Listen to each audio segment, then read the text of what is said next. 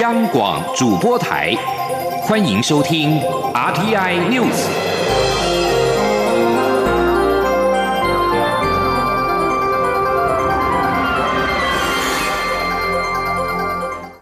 各位好，我是陈怡君，欢迎收听这节央广主播台提供给您的 RTI News。台东智航基地两架 F 五一战机，三月二十二号在屏东牡丹乡旭海海域上空擦撞坠海，造成飞官罗尚化中尉殉职，潘颖尊上尉失联。经过长达二十多天的搜寻，飞官潘颖尊的遗体今天上午在屏东南人云港寻获。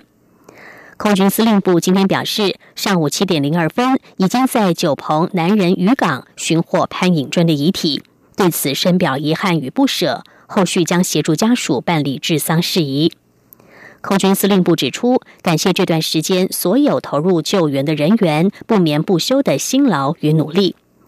对于这次事件造成两名优秀飞行员殉职，空军也深表遗憾与不舍，后续将配合检方办理相验，并协助家属办理治丧事宜。空军也强调。已经深刻检讨相关的失事原因，重新检视各项机务整备，严格要求所属单位落实各项战备整备训练与风险管理，以杜绝类似事件再发生。为了推动反莱猪等公投案，国民党在今天举行了“八二八反莱猪拼公投”全台宣讲启动仪式，主席江启臣宣布，党籍立委将全体总动员投入宣讲。八月二十八号，就让人民来决定餐桌上的食物。记者杨文军的报道。八二八，全民站出来，反来猪，拼公投，公投过关，来猪滚蛋。国民党十八号举行“八二八反来猪拼公投”全台宣讲启动仪式，包括主席江启臣、公投小组召集人林维洲、立院党团总召费鸿泰、立委蒋万安等人皆出席。国民党指出，距离“八二八”公投日只剩下四个月又十天，这是民进党在前年修改公投法，让公投不绑大选后的第一次公投。这次国民党新提出两项公投案，一个是反来猪。一个是还我公投绑大选，国民党有信心能够通过，在八二八就让人民来决定餐桌上的食物。他说：“民进党的朋友们，你错了，只要你的政策不符合民意，跟民意背道而驰，民意的力量还是会透过直接民主、直接民权来伸张。本来我们也希望不需要走到这种地步，为什么？”因为我们是代议制的国家嘛，在场这么多的立法委员，但是执政压霸的民进党政府，他让代议制度失灵，所以在国会以多数暴力的方式来通过人民不想要的政策。费洪泰则透露，国民党团发现，因府院担心公投会过，定调八月二十八日前不进口来猪，所以大家不要被民进党政府给骗了。他说，这次公投要让百姓们知道，美国不吃的，台湾为什么要吃。林维洲则提到，民进党政府和卫福部承诺要标示含来剂的产地，但美猪已经进口一千多吨，标示在哪里？有哪些业者用美猪标示产地？其中还有五百多吨是内脏，标示在哪？行政机关也讲不出所以然来。政府之前承诺要查厂，但最新的说法却是今年都不会查。他表示，从去年八二八蔡英文总统宣布来猪进口，到今年公投日。刚好满一年，既然无法制衡执政党的傲慢，只好诉诸公投。中央广播电台记者杨文君台北采访报道。针对了八月即将登场的早教、反来猪等公投，福院党已经达成不提公投对案的共识，并会持续向社会大众说明民进党对于公投相关政策的立场。民进党发言人严若芳在昨天晚间表示，民进党也会持续和社会各界与关心公投的团体沟通。民进党会依照自己的节奏进行，不会随他党起舞。至于因泰鲁格号事故而暂缓举办的国政下乡说明会何时恢复启动？在二十一号的民进党中常会将渴望明朗化，最快五月启动。台湾本岛最近出现了首例的牛结节疹，为了防堵扩散，全台牛只施打疫苗快马加鞭。但由于库存疫苗不足，向南非采购的疫苗目前正在等待航班，最快本周就可以抵达台湾，完成全台牛只牛结节疹疫苗的施打计划。农委会畜牧处今天并表示，牛只施打疫苗之后的副作用包括了泌乳减少等等，评估都是短期的。而且没有食品安全上的疑虑，民众可以放心。记者陈林信宏的报道。首例牛结节症在台湾本岛现踪，为防止疫情扩散，将为全台牛只施打疫苗。由于去年国外采购的疫苗已经用于施打金门牛只，只剩四万多剂。但根据农委会的统计，全台肉牛有三点五万头，乳牛有十二万头，目前疫苗并不足以供给全台牛只，因此农委会向南非紧急采购十八万剂，目前正等待航班，预估本周可以。顺利抵达台湾。防检局副局长徐荣斌十八号受访表示，苗栗以北牛只已经完成疫苗施打，中南部的牛只也预计在今天全面完成查访，掌握是否有任何异状。所幸到目前为止，都仍只有手中的林口案例场，待国外疫苗抵达后，就会全面施打疫苗。不过，由于施打疫苗，牛只会有泌乳量减少的情况，是否造成国内鲜乳价格波动，也引发关注。农委会畜牧处副处长江文全十八号表示，动物和人类一样，在身体产生抗体的过程中，生理会有一些改变，但属于短期，对整体牛只的泌乳量影响不大。江文全说：“如果按照他的那个疫苗使用的那个。”呃，资讯上来看的话，那只要那个牛产生的抗体，那这段时间那个泌乳量就又又有恢复了。因为我们泌我们泌乳是每天在每天在泌乳的，嗯，那可能打针的那几天，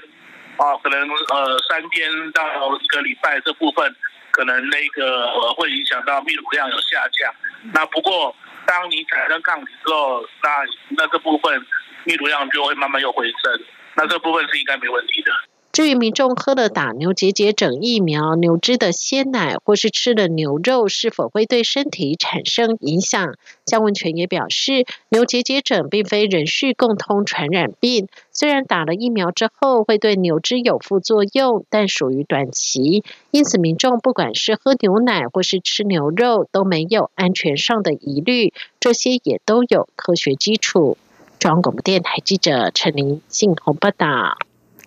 中华民国拔河运动协会日前宣布，要争取主办二零二六年世界室内拔河锦标赛。在十七号晚间，透过了视讯会议，由会员国表决，最终台湾一共南瓜超过九成的同意票，首度成功申办二零二六年世界室内拔河锦标赛。拔河协会秘书长卓耀鹏表示，在二十二个与会国家当中，台湾一共囊瓜了二十张同意票，只有一票反对，一票弃权，以超过九成的得票率确定申办成功。拔河协会理事长陈建平表示，这是台湾第一次取得最高层级拔河赛事的主办权，深具意义。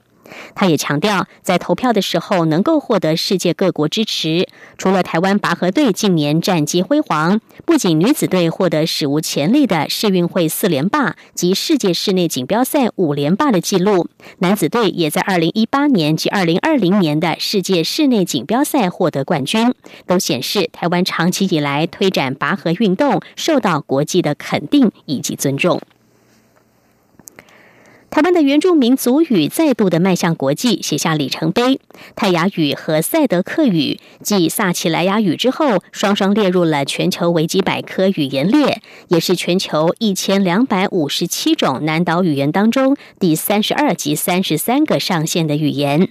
两个族语团队耗时多年，一共编写出将近三千五百个条目，包括介绍各个国家名人、运动员或是庆典等等。而让人意想不到的是，团队在编写条目时，令他们感到最不好翻译的，竟然是 NBA 退役球星乔丹。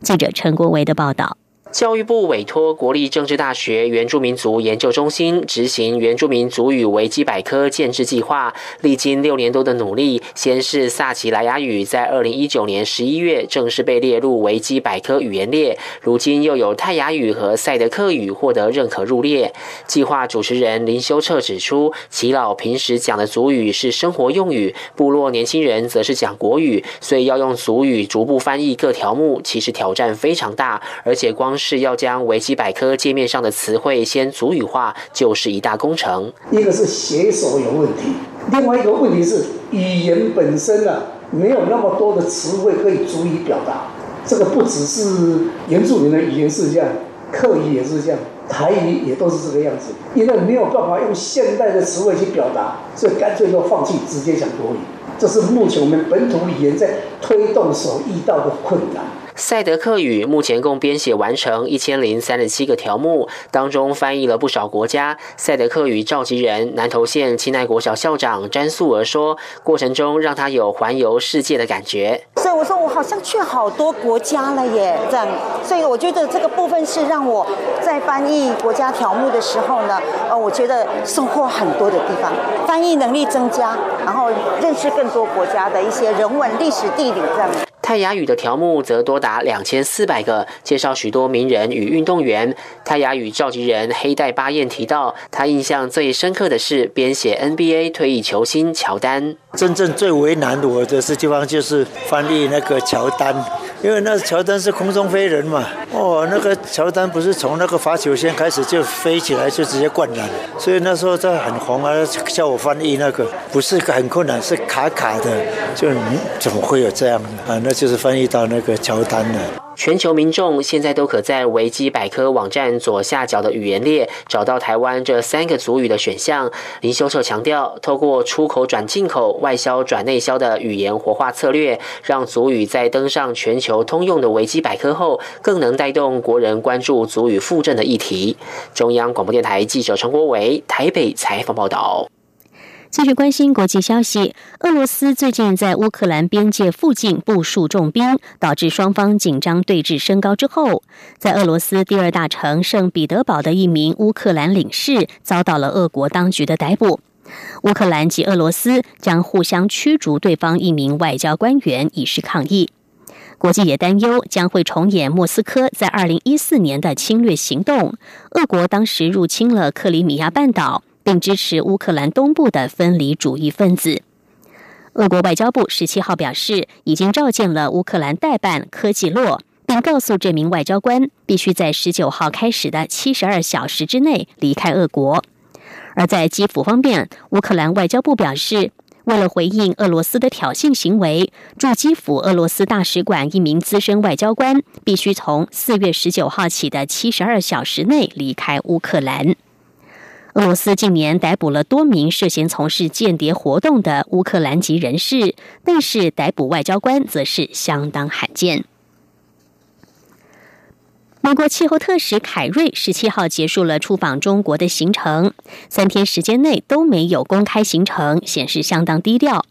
而美国与中国十七号在一份联合声明当中表示，美中双方针对气候变迁这项急迫性的议题，承诺会进行合作。凯瑞与中国气候变迁特使谢振华在声明中说：“美中致力相互合作，与其他国家一道解决气候危机，按其严峻性、紧迫性的要求加以应对。”这份声明列出美中合作的多个方向。这两个全球最大的经济体，在导致气候变迁的温室气体排放占了全球将近一半的排放量。联合声明当中强调，会强化各自的行动。也包括在联合国气候变化框架公约和巴黎协议等多边进程当中展开合作。拜登已经将气候列为最优先议题，与前任总统川普有所区别。川普与化石燃料产业关系密切。